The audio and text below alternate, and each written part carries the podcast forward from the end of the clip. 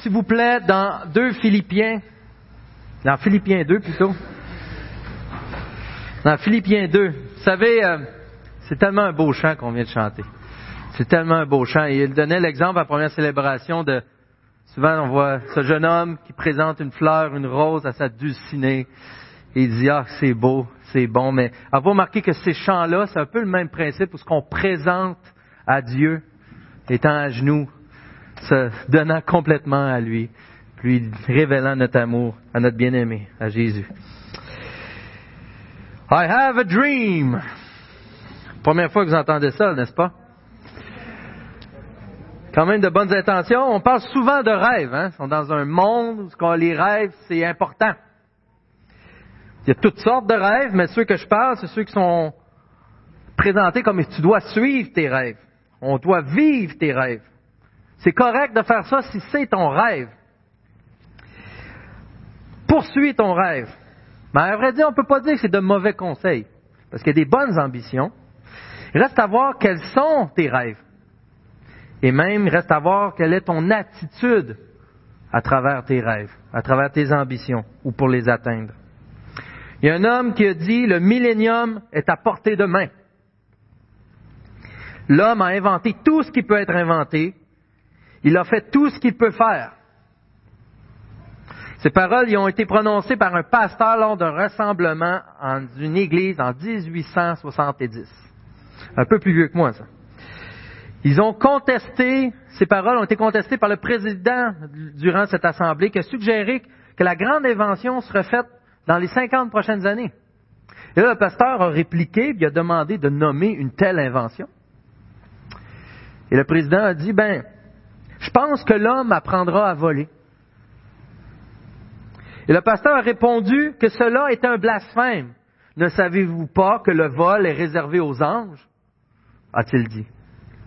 Le nom du pasteur était Milton Wright, père d'Orville et Wilbur, les frères Wright, ceux qui ont inventé l'avion.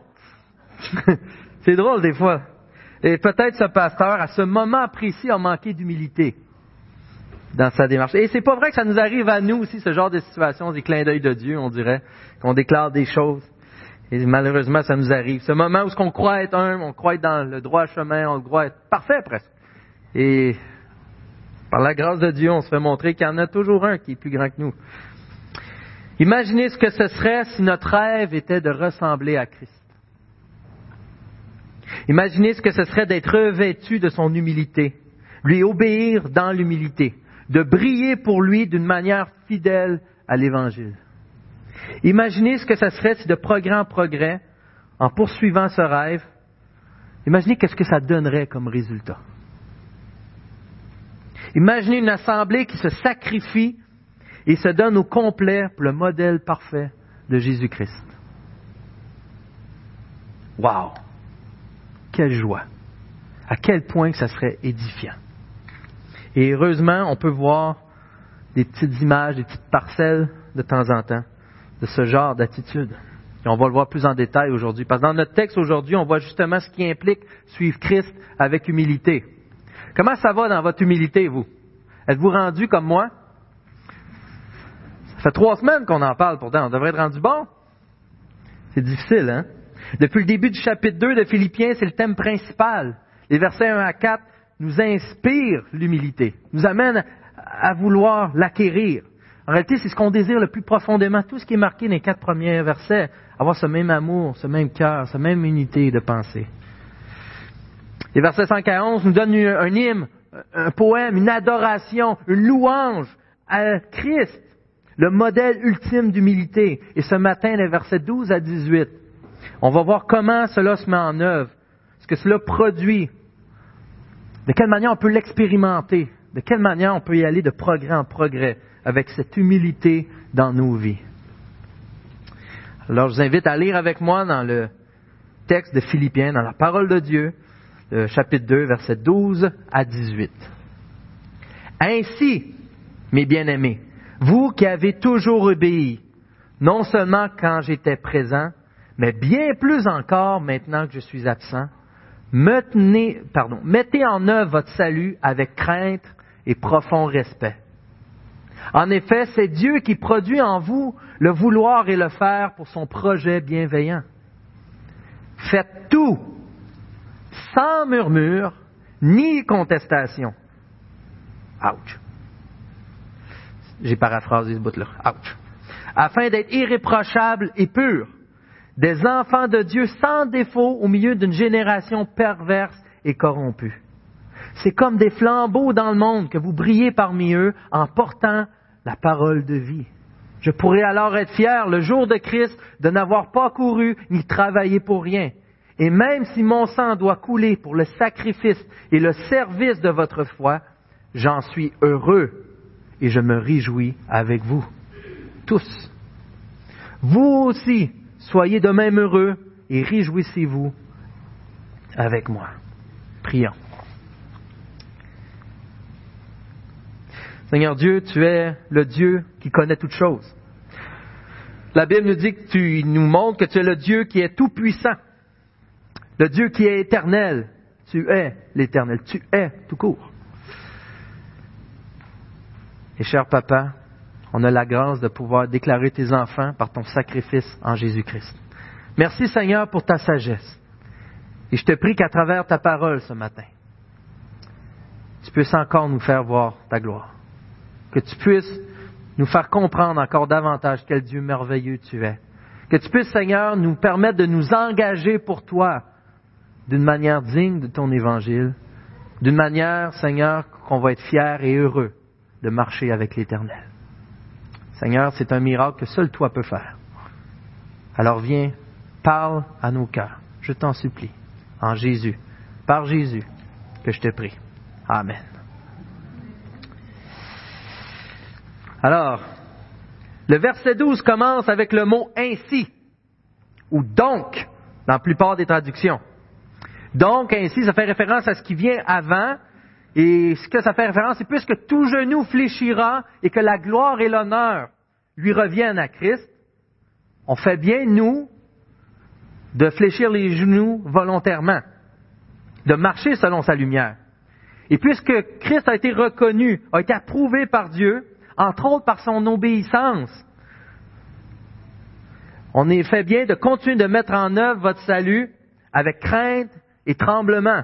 Continuez de contribuer à ce salut et on va y revenir plus tard, ce que ça implique. Donc, ainsi, et là, Paul dit, à vous qui avez toujours, là je dis le mot, là, obéi. Oh. À quel point qu'on a de la misère au Québec avec le mot obéir. Je peux pas l'épeler.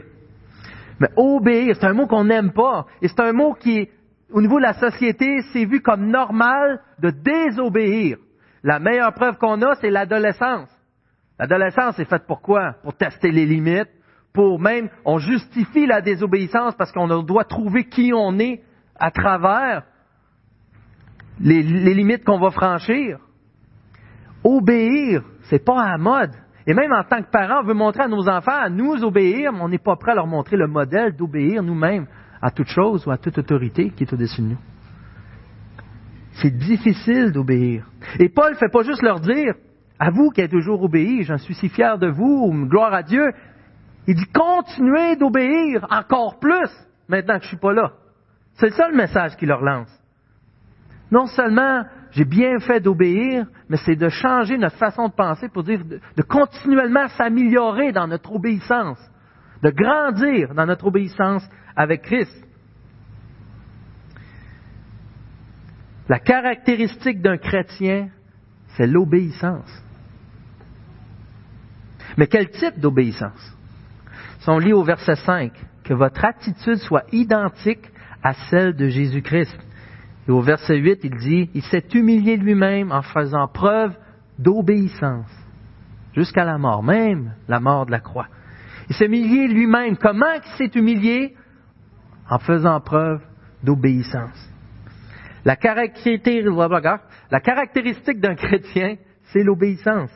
Mais le type d'obéissance est celui qui se fait avec humilité. Ce à quoi on pratique depuis trois semaines. Cette humilité qui nous rend désintéressés cette humilité qui est faite, qu'on on fait les choses, on obéit sans remettre en question ce que Dieu nous montre. Est-ce qu'on fait les choses pour les autres? C'est tellement dur d'obéir.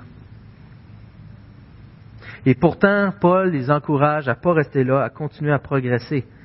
On va voir plus tard comment Dieu le fait en nous par le Saint-Esprit. Mais avoir remarqué que cette obéissance, on l'expérimente à tous les niveaux de notre vie. Je parle si vous avez une vie qui est transformée par Christ.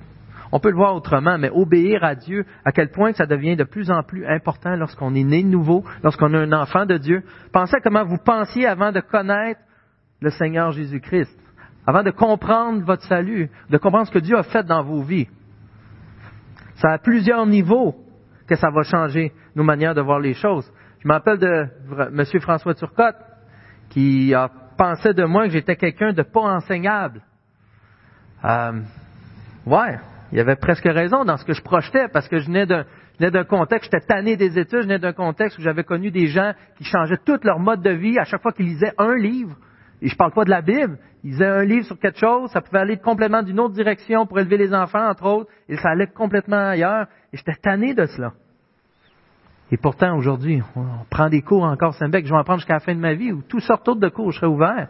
Et on donne même des cours spéciaux. Un gars qui est écœuré. Pensez dans nos relations, les fréquentations, comment qu'on pense avant d'être chrétien ou comment les gens pensent. Leur but premier, c'est de désobéir à la parole de Dieu dans leur fréquentation. C'est ce qu'on a en tête. Et là, ça a changé. Je me rappelle avoir eu la conversation avec mon père où ce que, papa, je n'ai pas l'intention des relations sexuelles avant le mariage. Il m'a regardé, on verra, rendu là. C'est la mentalité qu'on entretient. Normalement, mais Dieu change nos cœurs. J'ai fait un pari. Pas, un pari, c'est, euh, mon père avait pris un pari. Mais la, manière d'élever nos enfants a changé aussi. La manière que j'ai été élevé, euh, c'est plat à dire, mais mon père, il a, il a changé, je tiens à le dire aujourd'hui, il est au Seigneur aussi, mais il passait en arrière de nous, puis on faisait ça. Puis il dit, ah, ben, si t'en veux une claque. Là, il m'en donnait une. Alors, tout se répondait par une claque. Mais allez évaluer le cœur des enfants dans la manière, vous vraiment changer le cœur quand tu les reprends. Je n'étais pas habitué à ça. De considérer tout le temps à baisser les autres. C'est ma manière de vivre. J'ai dit à ma femme avant de la marier, si tu cherches un pasteur, un missionnaire ou un évangéliste, c'est pas moi. Obéir à Dieu a changé complètement ma destinée là-dessus. Et vous, obéir à Dieu a changé quoi dans vos vies? Vous avez tous connu des choses, prendre soin des autres et être à l'écoute. Mais pourquoi être obéissant? C'est quoi le but? Mais le but premier, c'est parce que Dieu l'a dit, parce que Dieu le demande c'est quand même une bonne raison. Mais Dieu, dans sa sagesse, il fait toujours les, choses encore plus grandes. Il nous donne des exemples maintenant. Il dit d'avoir cette obéissance afin de mettre en œuvre notre salut, de contribuer à notre salut. Mais qu'est-ce que ça veut dire de mettre en œuvre notre salut? remarquez qu'il ne dit pas travailler pour acquérir votre salut. C'est quand même important. Dieu a fait sa job, Dieu a fait son bout de chemin, Christ est mort à la croix. Maintenant, pour être sauvé, il faut que vous fassiez votre bout de chemin. C'est pas ça qui est question ici. C'est pas ça que Paul dit du tout, du tout, du tout. C'est pas ça mettre en œuvre son salut. Il dit pas non plus, tu as déjà ton salut, maintenant, c'est ta job de le conserver en persévérant. Ça dépend de toi. Si tu persévères pas, tu vas perdre ton salut. Il n'est pas non plus question de perte de salut ici, ou un salut par les œuvres. Et de toute façon, de quel salut qu'il s'agit? Parce que le salut, c'est beaucoup plus large que juste cette œuvre de Christ de nous rapprocher de Dieu à cause du péché qui nous séparait. Ça peut être utilisé à plusieurs sauces, même dans la parole. Et là, même ce salut-là est plus compliqué, on l'a déjà vu, qui est en trois phases, passé, présent et à venir. Le salut passé, où ce que Christ est mort à la croix, où par son sacrifice, je suis rapproché de Dieu. Moi qui par mon péché, c'était impossible. Et j'ai été sauvé dans le passé.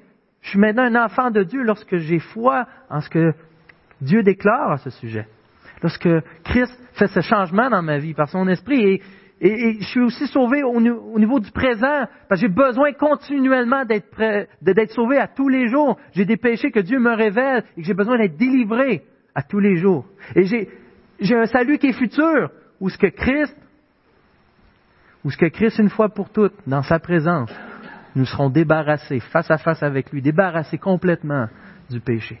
Le salut est présent, mais il est aussi passé et futur. Mais quel type de salut ici? Le terme de salut n'est pas toujours pour indiquer l'acte d'être sauvé, mais peut signifier l'œuvre générale du salut. Le processus. On est appelé à contribuer à développer avec Dieu ses bienfaits par la sanctification. Et je donne un exemple, comme vous avez sûrement déjà entendu, mais l'exemple de la mine. Même l'exemple, je pense, vient de là, de travailler à la mine, travailler votre salut. Ou ce que la mine, ou ce qu'il faut extraire des minerais est déjà là. Et tout ce qu'on a à faire sera aller chercher les minerais. On n'a pas besoin de travailler pour la mine. Elle nous est déjà acquis, comme notre salut. Notre salut nous est acquis. Maintenant, il faut travailler dans le salut pour extraire les grâces, extraire les bénédictions, travailler à la sanctification. Un autre exemple qu'on a déjà donné, c'est le cadeau. Quelqu'un m'offre un cadeau emballé. Ça peut être incroyable, ça peut être 10 millions de dollars, ça peut être une pomme, je ne sais pas, mais tant que je ne l'ai pas ouvert, le cadeau reste à moi, il est toujours le mien, il est toujours offert. J'ai rien à faire pour l'avoir, il est à moi. Mais je dois travailler à le développer pour en bénéficier des grâces de ce cadeau. Sûrement que c'est beaucoup plus compliqué que ça, le salut, en général, de travailler à son salut. Mais la manière de le mettre en œuvre, de faire marcher notre salut, de le faire, il nous a dit avec crainte et profond respect. Des expressions qui nous rappellent que, oui, on doit obéir à Jésus. Pourquoi? Parce que c'est le roi. Parce qu'il en est digne. Parce que tout genou fléchira devant lui. Il nous rappelle qu'on doit le vénérer, qu'on doit plier les genoux, mais volontairement devant lui. Qu'on fait bien de le faire comme on le dit. On doit lui obéir avec humilité. Et cette humilité provient d'une adoration qui est convenable envers Dieu, provoquée par la crainte et le respect. De vénérer, l'adorer, de considérer en premier dans tout ce que nous faisons et devenons. On a chanté, je te donne mon cœur, je te donne mon âme, je te donne ma vie, je te donne tout. Amen. Puis tu arrives à la maison, c'est vrai, je te donne ça, je te donne ça, sauve, sauve, sauve, sauve. On a plein d'exceptions. On vous met des belles paroles le dimanche matin dans la bouche, hein? Faut aller chanter. Et là, c'est quelque chose de, le dire pour vrai. Est-ce que je suis prêt à me faire enlever? Qui, est prêt à donner sa vie ce matin? Premier, là. Numéro un. Ouch! Et là, là tu humble de lever la main? -tu... On a tout mélangé, mais on n'est pas bien avec ces, on n'est pas bien avec ces questions-là. C'est un peu normal. On, est, on lutte encore avec le péché, on lutte encore avec des idoles. On lutte encore avec nous-mêmes. On veut prendre cette place de Dieu. Mais cette vraie humilité vient lorsqu'on considère Dieu en son, pour qui il est en entier. La fin du verset 12 nous rappelle, autrement dit, que la foi sans les œuvres sont vaines, comme dans Jacques. Que c'est par l'adoration en Christ qui est produit par la foi que mes œuvres seront pour son honneur à lui, que je vais porter du fruit. Ce respect de l'éternel, en passant, est plus qu'admettre que je suis pécheur. C'est correct de dire que je suis pécheur, c'est une étape, mais vénérer Jésus-Christ, c'est être brisé par mon péché. C'est pas je dis je suis pécheur. C'est comme commettre envers ma femme la maltraiter et dire ah ben j'ai fait ça là chérie, je m'excuse. Mais je suis pas brisé parce que ce que j'aurais fait ou quelqu'un qui me ferait la même chose. Il manque de réparation, il manque quoi? Il manque la repentance. Mais lorsqu'on est brisé par le péché, lorsqu'on est convaincu de la laideur de notre péché, on est vraiment repentant. Et là, nos cœurs sont prêts à être humiliés, dans le bon sens du terme, devant le roi éternel. On pourrait dire à Dieu, qu'est-ce que je pourrais faire, Seigneur? Quelle œuvre que je pourrais faire qui ferait vraiment plaisir? C'est comme si Dieu nous dirait, ordonne-moi la gloire en me craignant et en me respectant avec une adoration sincère. La plus belle chose qu'on peut faire à Dieu. L'idée, c'est pas dire que je gagne mon salut, mais en réalité, on a une tension. On sait que c'est par grâce. Dieu nous donne tout par grâce. Mais il y a un paradoxe. Et c'est bien illustré par le verset 13. Paul, sous l'influence du Saint-Esprit, on se rappelle, n'a pas écrit juste le verset 12 pour dire travaillez à votre salut, mettez en œuvre. Il y a aussi le verset 13 qui nous dit, en effet, c'est Dieu qui produit en vous le vouloir et le faire pour son projet bienveillant. Et là, c'est-tu moi ou c'est Dieu? C'est pas clair. C'est Dieu qui fait ça ou c'est moi? Mais c'est les deux. Mais comment ça, c'est les deux? Et là, autant qu'au verset 12, on pourrait dire d'être une tendance légaliste à tout faire par moi-même, au verset 13, on pourrait dire, ben là, relax, prends ça cool, Dieu va tout faire. Le Saint-Esprit va te guider, ça va tout se faire tout seul. Mais non plus, le verset 12 nous rappelle justement qu'on a une responsabilité dans ce plan de Dieu. Les deux marchent ensemble, mais c'est bizarre, on n'est pas à l'aise. Il y a plein d'autres exemples dans la parole comme ça. On doit œuvrer avec crainte et respect justement parce que Dieu travaille à travers nous, en nous, pour faire son plan. Et Paul ici ne fait pas juste dire que Dieu influence nos pensées, ou ne fait pas juste dire que Dieu influence nos actions. Il va un peu plus loin que ça. Il dit que Dieu travaille personnellement notre vouloir, donc nos pensées et, nos actions. Il travaille personnellement, il ne fait pas juste influencer, il travaille comme avec nous, il est en duo, il est à l'œuvre. Mais qu'est-ce que ça implique? On peut tomber dans le débat éternel de savoir, elle est où ma part? elle est où la part de Dieu là-dedans? Comment justifier cette tension de ce que je dois faire et de ce que Dieu fait? Et, surtout dans l'évangélisation, je suis calviniste, je suis arménien, je suis ci, je suis... Euh, on peut tomber là-dedans, mais je crois qu'il y a une vérité vraiment belle ici, qu'on pourrait passer à côté. Et en réalité, ça nous dit quoi? La vraie beauté, c'est qu'on a un Dieu qui a une relation avec nous.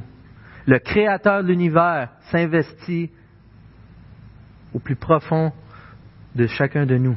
On a une relation privilégiée. C'est pas comme les religions ou les dieux inventés par l'homme, où ce qu'à la limite, dans le meilleur des cas, tu peux négocier, marchander avec Dieu, y échanger quelque chose. Le Dieu de la Bible, c'est un Dieu qui a besoin de rien, et qui n'a pas besoin de toi. C'est un Dieu qui est sien, qui est saint, pardon, qui, qui nous rappelle qu'on ne peut pas arriver même à ses pieds. Et pourtant, c'est ce même Dieu qui a une relation profonde avec toi, qui travaille jusque dans ton vouloir et tes actions. C'est un Dieu précieux qui s'investit en nous avec grâce par notre salut, pour notre salut. C'est pas le genre de Dieu qui se contente de dire vous n'êtes pas à la hauteur, vous faites pas ce que je vous demande, vous êtes bien incompétent, de sans cesse faire des reproches. Non, c'est un Dieu qui donne sa vie pour régler le problème. Au contraire, c'est un Dieu qui s'implique personnellement au point de changer nos cœurs changer notre vouloir et notre faire. Et même c'est un Dieu qui s'attend à ce qu'on ne soit pas capable de rien faire sans lui, puis pour être bien sûr qu'on l'a compris, il nous le remarque dans Jean 15, 5, en disant, sans moi, vous ne pouvez rien faire. Il l'a mis clair, noir sur blanc. Sans moi, vous ne pouvez rien faire. Et des fois, on s'imagine qu'on peut pareil. Et même Christ est en moi. Comment est-ce possible? Christ en moi? Et comment que Dieu, quel genre de relation qu'il a avec ses enfants? Je vous lis rapidement, psaume 18, verset 6 et suivant. Les liens, c'est David les liens du séjour des morts m'avaient entouré, les pièces de la mort m'avaient surpris. Dans ma détresse, j'ai fait appel à l'Éternel. J'ai crié à mon Dieu, de son palais, il a entendu ma voix, mon cri parvenu à ses oreilles. Et que va faire Dieu ici? La terre a été ébranlée. Elle a tremblé. Les fondements des montagnes ont vacillé. Ils ont été ébranlés parce qu'il était irrité. L'Éternel est irrité parce son enfant crie à lui. Est-ce qu'il est irrité après David ou est irrité après ses ennemis? C'est ce qu'il reste à voir. Et si vous pouvez lire les prochains versets, c'est incroyable. C'est vraiment épeurant. C'est une crainte qui est malsaine, une peur de grand Dieu qui se révèle et qui fait branler la terre. Tout a été découvert à ta menace éternelle, au souffle de tes narines. Au verset 17, il est intervenu d'en haut, il m'a pris, il m'a retiré des grandes eaux, il m'a délivré de mon adversaire puissant, de mes ennemis qui étaient plus forts que moi. Il m'avait surpris lorsque j'étais dans la détresse, mais l'Éternel a été mon appui. L'Éternel a été mon appui. C'est le genre de Dieu que lorsque ses enfants ont mal, il va être concerné au point de régler directement les problèmes. C'est ce qu'il fait, il agit à travers nous. Et qu'est-ce que ça produit chez le psalmiste? Qu'est-ce que ça produit chez David, d'après vous? Lorsqu'il voit ses ennemis dissipés, après que l'Éternel est intervenu, c'est à cause j'ai prié. que l'Éternel a fait ça? Est-ce que c'est l'orgueil réellement qui va venir ou c'est l'humilité, la reconnaissance? Lorsqu'on voit Dieu agir dans nos vies, lorsqu'on est près de lui dans ces moments-là, c'est l'humilité qui est produite. Et c'est beau. C'est la joie et notre relation avec Dieu se développe encore plus. Au psaume 56.9, il dit même que garde mes larmes dans ton vase. Quel Dieu! C'est un grand Dieu. Il garde les larmes de ses enfants. Il est plein de compassion. Il est compréhensif. C'est un Dieu qui est à l'œuvre. Par nous-mêmes, on ne veut pas grand-chose. Ce qu'on entreprend, c'est corrompu par nos pensées, nos désirs. Mais Dieu travaille en nous. Il fait une œuvre incroyable pour son projet bienveillant. Vous savez, il nous appelle à le servir et on le sert. Et le tout, il travaille en nous pour son bon plaisir. Avez-vous réalisé ça maintenant? Je fais le plaisir de l'Éternel à cause du travail qu'il fait en moi. Je peux parvenir à la sainteté parce qu'il m'a appelé à la sainteté.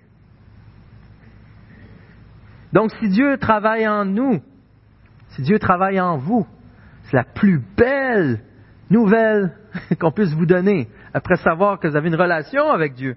Pourquoi? Parce que Dieu vous a donné des pasteurs, par exemple, vous a donné des conseillers, des enseignants. Je ne sais pas comment on peut les appeler aujourd'hui. Mais la belle nouvelle là-dedans, c'est que vous n'êtes pas limité par eux. Vous n'êtes pas limité par moi en avant qui enseigne présentement. Vous n'êtes pas limité par aucun autre pasteur ou par un cours. Parce que Dieu lui-même, personnellement, est dans vos vies. Il se sert de nous. Il se sert de chacun de nous pour plusieurs choses. Mais que c'est rassurant de savoir que c'est Dieu qui a le mot final et qui est au contrôle de toutes choses dans nos vies. Wow! Personnellement.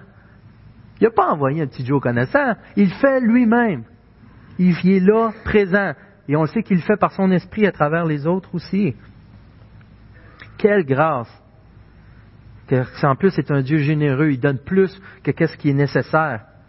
Par son travail, il nous pousse à être obéissants dans l'humilité à être exaspéré du péché, mais pas découragé. Pas découragé, car ça nous amène à désirer la sainteté. je vous donne un exemple simple. Lorsqu'on est pris par un péché, un enfant de Dieu, je pense qu'il est appelé justement à remettre ça au Seigneur. Ça devrait générer en lui, le motiver à devenir meilleur, à faire mieux, à voir Christ se glorifier dans cette situation. Si, par exemple, j'ai une difficulté énorme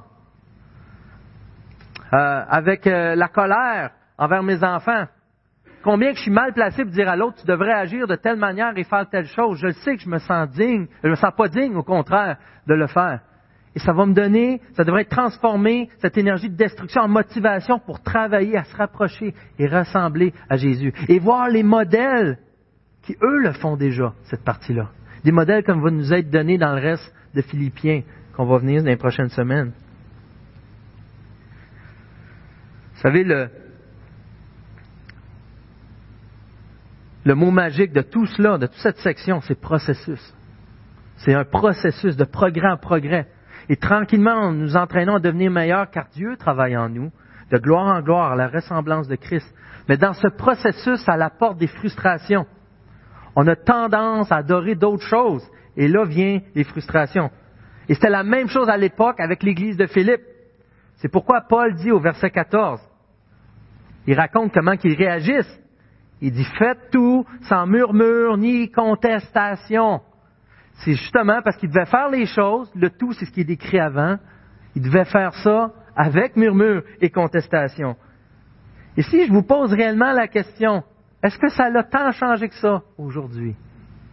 Avez-vous remarqué que c'est l'histoire de notre vie, c'est l'histoire de notre société, c'est l'histoire de l'humanité. On est des chialeux professionnels, certifiés ISO 9002. La preuve, c'est que présentement, il y en a sûrement un qui dit, ben non, pas si chialeux que ça. Oui, on est chialeux. Ben non, pas si chialeux que ça. Contestation, oui, on est chialeux. on aime ça, s'astiner pour rien puis pour tout, parce que ça nous fait plaisir. Mais les, les, motifs sont encore plus profonds, encore plus difficiles. Et c'est de même depuis le début. Le premier à se plaindre, ça a été qui? Le premier humain, ça a été Adam. Il s'est plaint de quoi? De la femme que tu m'as donnée. Écoute, c'est incroyable. Il blâme Dieu. Il voulait blâmer Ève. Il aurait pu blâmer Ève toujours. Non, il s'attaque directement à Dieu. Ça montre l'orgueil. Mais il y a plein d'exemples, même très bêtes, qu'on fait encore aujourd'hui. Une des grandes passions de chialeux qu'on a, c'est en voiture. C'est jamais assez vite, c'est trop lent, la lumière, la ci, le stop, il l'a pas fait. Il y a plein de choses, il y a plein de choses, plein d'excuses, plein d'affaires qu'on peut trouver. Le dimanche matin, un bébé qui se met à pleurer. Avez-vous vu l'appenchement de nos têtes? Euh, là, on veut le regarder, la personne dit, hey, euh, tiens, est tranquille. C'est tout à fait normal dans n'importe quel autre domaine ou situation ou conférence, puis nous, des fois, ça nous stick parce que notre confort, il est brisé. On pleure pour n'importe quoi. Avoir marqué d'un fil de patience, on appelle ça des fils d'attente. Ah, on devrait appeler ça des fils d'humilité. C'est dur, c'est difficile. Quand tu vois là, une heure et demie d'attente, mais en réalité, notre cœur est bien plus tortueux que ça. Il y en a juste une personne qui attend devant nous. ça nous torture. Elle est bien longue, elle. On est juste pour cinq minutes. Il n'y a que des fois, c'est nous, le cas, que ça prend plus de temps que prévu. On est incroyable, on chiale sur tout, tout le temps. Au téléphone, ah, les emails, les textes, la belle-mère. Ben, les clichés, ils sont tenus de quelque part, hein. Faut tenir ça de quelque part, ils sont pas là pour rien. Mais en réalité, on se plaint, puis on se plaint. Notre mari, notre femme, les enfants, le chien, n'importe quoi. On des pauvres. Le problème avec se plaindre, c'est que c'est le contraire de l'humilité. C'est le contraire de l'obéissance. Et on le voit avec nos enfants, l'attitude que ça donne. on dirait qu'arrive un âge, des fois, où la parole n'est plus nécessaire pour parler. Ils font juste ça, se plaindre. Va faire ton lave-vaisselle. Va faire ta chambre. Arrête de chialer, j'ai rien dit. Man, c'est incroyable. Va mettre tel linge, il t'arrive avec un autre. Va faire ci. C'est contesté. C'est... une loi, on le dit. C'est fait comme ça, on dirait. Notre société pense comme ça. Mais qu'est-ce que ça produit, l'ambiance autour? Est-ce que c'est sain? Est-ce que ça glorifie Dieu? Mais on fait la même affaire. On dirait que la maladie, elle s'en va pas en grandissant. Et c'est de même depuis le début. Adam, après il y a eu Moïse. Puis après, ben, il y a eu Myriam et Aaron qui ont chialé de Moïse. Puis après, c'est quoi? Ben, il y a même Jonas dans une grâce que Dieu fait à Ninive, en train de sauver la ville, puis lui, il boude dans son coin parce qu'il n'est pas content de l'œuvre incroyable que Dieu est en train de faire. On chiale pour n'importe quoi. Tu peux être plus contre la volonté de Dieu que dans ces cas-là? Sûrement que c'est possible, puis sûrement on est des champions pour l'avoir fait.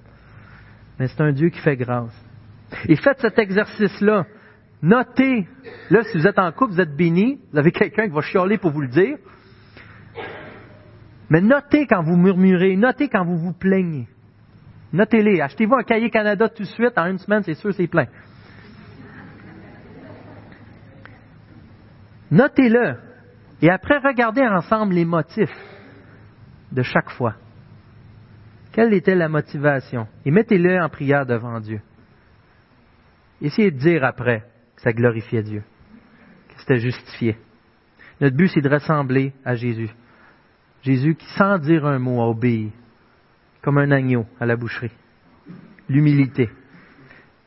Mais l'idée à travers tout ça, c'est pas tant de chercher ce qu'on fait de mal, de chercher les bébites. On a la grâce d'être avec Dieu qui travaille en nous. Et l'idée, c'est peut-être plus de se demander qu'est-ce qu'on doit commencer à bien faire, à transformer, à changer, nettoyer notre vie, on est observé tout autour de nous, hein? Et c'est ce qui est demandé au verset 15. Soyez sans murmure, sans contestation, faites tout, pardon, sans murmure, afin d'être irréprochables et purs. Regardez chacun de nos conflits. Dans chacun de nos conflits, posez-vous ces questions-là. Peu importe, vous avez 1% de faute. Est-ce que j'étais irréprochable et pur? Ouf. C'est difficile. C'est là qu'on voit notre péché. Et la grâce de pouvoir en arriver là, la grâce de pouvoir identifier cela et de penser d'être humble à ce point-là, c'est qu'on peut travailler vraiment sur ce que Dieu nous pointe, qui reste à lui ressembler davantage. On cherche toujours à se justifier, malheureusement. Mais suis-je irréprochable? Suis-je pur? Et je vais arrêter de me justifier. J'ai l'exemple, des fois j'ai des bons exemples, des fois j'en ai des mauvais. Puis là, ça tombe sur Kate. Mais c'est un bon exemple. Euh, ma plus grande était caractérisée par une fille qui ne ment pas. C'est rare chez un enfant. Ne mentait jamais. Je dis au passé parce que c'est arrivé une fois. Mais elle, elle ne mentait jamais. C'est incroyable quand même. Qu'elle était en tort ou pas, elle ne mentait pas, au point que ça lui nuisait, parce qu'on lui dit, est-ce que tu as fait ça à ta sœur? Est-ce que tu l'as poussé? Pas, oh, mais là, c'est parce que, ou bien est-ce que, ouais, mais c'est Oui, papa, je l'ai poussé. Et combien de fois j'ai dû demander pardon, parce que l'autre, elle avait lancé une chaise, qu'elle l'a poussé. Mais elle répondait, j'ai mes torts en telle chose. L'obéissance, c'est un beau modèle. On apprend même de nos enfants. J'ai appris à l'écouter davantage, heureusement, par la grâce de Dieu. Mais c'est à quel point c'était édifiant ce genre de petit exemple. On est appelé justement à s'améliorer, à mettre en œuvre notre salut. Dans un monde qui est pervers et corrompu, on est appelé à être des flambeaux. Les gens nous observent. Mais le monde est perverti. Oh ouais. Ben, je pense que vous le savez anyway. L'adultère, c'est la norme. L'homosexualité, de mentir, de justifier des demi-mensonges, n'importe quoi, demi-vérité plutôt. Pourtant, on est appelé avec Dieu qui travaille en nous à faire une différence. Pas juste à être un groupe à part, mais à faire une différence comme Jésus lui-même a fait une différence dans chacune de nos vies, si vous connaissez Christ personnellement. Il est venu non justement pour pavaner à quel point qu'il est saint et bon, mais il est venu pour tout donner jusqu'à sa propre vie afin qu'on puisse voir la lumière. On est appelé à imiter, à faire la même chose. Et comme Paul dans Actes 18, 9 et 10, tout ce que Dieu dit d'aller évangéliser dans la ville. Paul, il ne sait pas exactement quoi faire. À qui la faute? On s'appelle la dualité, là. Je ne sais pas trop quoi faire, mais Dieu dit, parce que j'ai un grand nombre dans la ville. Il y a des gens qui appartiennent, mais ça prend Paul pour y aller, d'être ce flambeau pour aller vers eux. Et réalisons-nous que c'est la seule lumière que les gens peuvent voir. C'est la seule lumière. Comment autre? Comment qu'ils vont pouvoir connaître cette vérité? Avec la parole de vie, en portant la parole de vie au verset 16. Ça m'appelait de bons serviteurs, briller dans le monde en portant la parole de vie. Ça m'appelait à nous engager, c'est un autre mot qui fait mal, ça, à entamer le processus, à nettoyer nos vies. Qu'est-ce que vous devez faire pour briller, pour nettoyer vos vies? Au verset 16, il dit, je pourrais alors être fier le jour de Christ de n'avoir pas couru ni travaillé pour rien. C'est la relation de Paul avec les fidèles à Philippe. C'est la relation qu'on peut comparer dans l'Église du pasteur avec des membres de l'Assemblée, des bergers avec les brebis, si vous préférez. Mais des fois, dans la Bible, souvent, on a tendance à lire ça, puis c'est tout le temps comme une version négative. Je pense que dans le temps, il pensait comme ça. Mais le but, par la grâce en Dieu, je crois, c'est de dire que Paul, il veut louer l'Éternel parce qu'il est encouragé, parce que les gens font. Savez-vous que vous avez un impact énorme auprès des anciens dans la manière que vous marchez avec l'Éternel? Pensez avec, juste vos propres enfants lorsqu'ils marchent avec Dieu, lorsqu'ils parlent de Dieu. Quelle joie ça vous procure? Quelle joie ça vous procure lorsque vous les reprenez et que leur cœur est incliné devant Dieu? Lorsqu'il marche avec l'Éternel. C'est la même chose. À quel point lorsqu'on travaille avec vous, lorsque vous travaillez avec nous, à quel point c'est une grâce, une bénédiction ultime de voir des gens grandir en Christ. À quel point qu'on est fier, qu'on est encouragé, que ça nous mène à nous surpasser nous-mêmes parce qu'on est édifié de voir Christ en un frère ou une sœur. Et je crois et je suis persuadé que c'est réciproque. Et même souvent dans ces cas-là, lorsque quelqu'un fait un choix important, les larmes nous viennent. Lorsqu'on voit quelqu'un qui paye un gros prix, des, centaines de milliers de dollars, pour un choix qu'il fait pour l'éternel. Ouch! Ouch! La majorité des gens ont un problème avec la médisance, et je connais un homme, c'est tout à fait le contraire. À quel point c'est édifiant de l'entendre parler, de prendre soin, pour être sûr de ne pas porter un jugement sur loin de l'éternel sur quelqu'un que Christ a donné sa vie pour lui. À quel point c'est édifiant. À quel point ça nous amène, ce personnage est un modèle pour moi à ce niveau-là. C'est incroyable.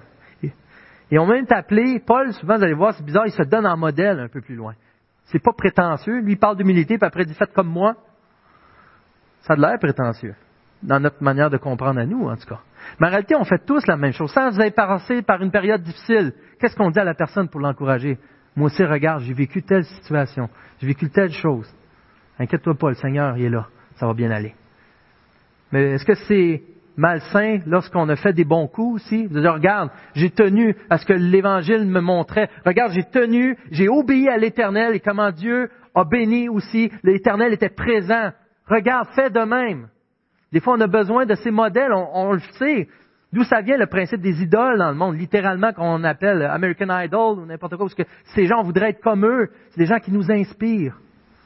Et pour les prochaines semaines, on va voir justement des modèles que Christ a permis. je rappelle que Paul écrit sous le Saint-Esprit. C'est pas prétentieux. De briller comme ça. Au verset 17, et je termine avec ce point-là, si je dois m'offrir comme une libation pour accompagner le sacrifice que vous offrez à Dieu. Dans 2 21, il dit, mais même si mon sang doit couler pour le sacrifice et le service de votre foi, mais dans plusieurs autres versions, c'est le terme libation, qui est une bonne traduction d'ailleurs du texte original. Le seul problème, c'est qu'est-ce que ça veut dire une libation? On n'a aucune idée. En tout cas, à mon âge, on ne l'avait pas. Qu'est-ce qu'une libation? L'idée, c'est à travers les sacrifices, il y avait ce sacrifice offert par les gens, et ils, répandaient de quoi qui serait de bonne odeur à l'éternel. Ils rajoutaient, ils l'accompagnaient, et souvent ça peut être du vin, ils versaient ça par-dessus le sacrifice qui s'en allait enfumer, tout simplement. Une libation. Et Paul est en train de dire que sa vie est une libation. Par-dessus le sacrifice des saints qui souffrent déjà. Il n'est pas en train de dire que Paul, mon sacrifice, on pourrait comprendre ça de tout ce qu'il dit depuis le début du chapitre 1, chapitre 2. Tout ce que je fais, regarder comme, comme, c'est dur, ce que je fais, regarder comme c'est grand, à quel point ça va être précieux. Cet homme a une humilité incroyable au point ce qu'il dit que sans vous, mon sacrifice n'est que de la fumée. Sans vous, ce n'est de quoi qui est agréable à l'éternel, mais le vrai, le gros sacrifice. Tu fais pas juste répandre du vin sur rien. Tu fais pas juste une libation sur rien. Ça prend un gros sacrifice principal. Et ce sacrifice est donné par les Philippiens qui vivent les mêmes tribulations que Paul. Ils payent le prix, chacun d'eux, en assemblée. Vous êtes le sacrifice offert à l'éternel. Et les anciens, on n'est qu'une libation par-dessus votre œuvre présentée à Dieu. On travaille ensemble. Puis même on peut extrapoler ça. Je crois que chacun de nous, on travaille comme ça dans la vie d'un autre. Qu'est-ce que vous pensez de travailler ensemble, de pleurer ensemble, d'être édifiés les uns les autres et qu'on accompagne le sacrifice de l'autre? Faut-il encore qu'il y ait un sacrifice?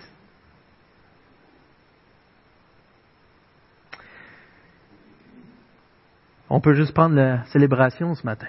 On apporte un message, s'il n'y a personne dans la salle, ça donne quoi? Euh, c'est bien édifiant, mais sans, les musiciens, qu'est-ce que ça aurait de l'air les chants? Puis si j'aurais le micro, vous courriez. Je chante pas bien. Ça prend un tout. Tout ensemble. Même les pasteurs, comment on est payé? Avez-vous déjà pensé à ça? C'est par les sacrifices que vous faites. Tout est interrelié.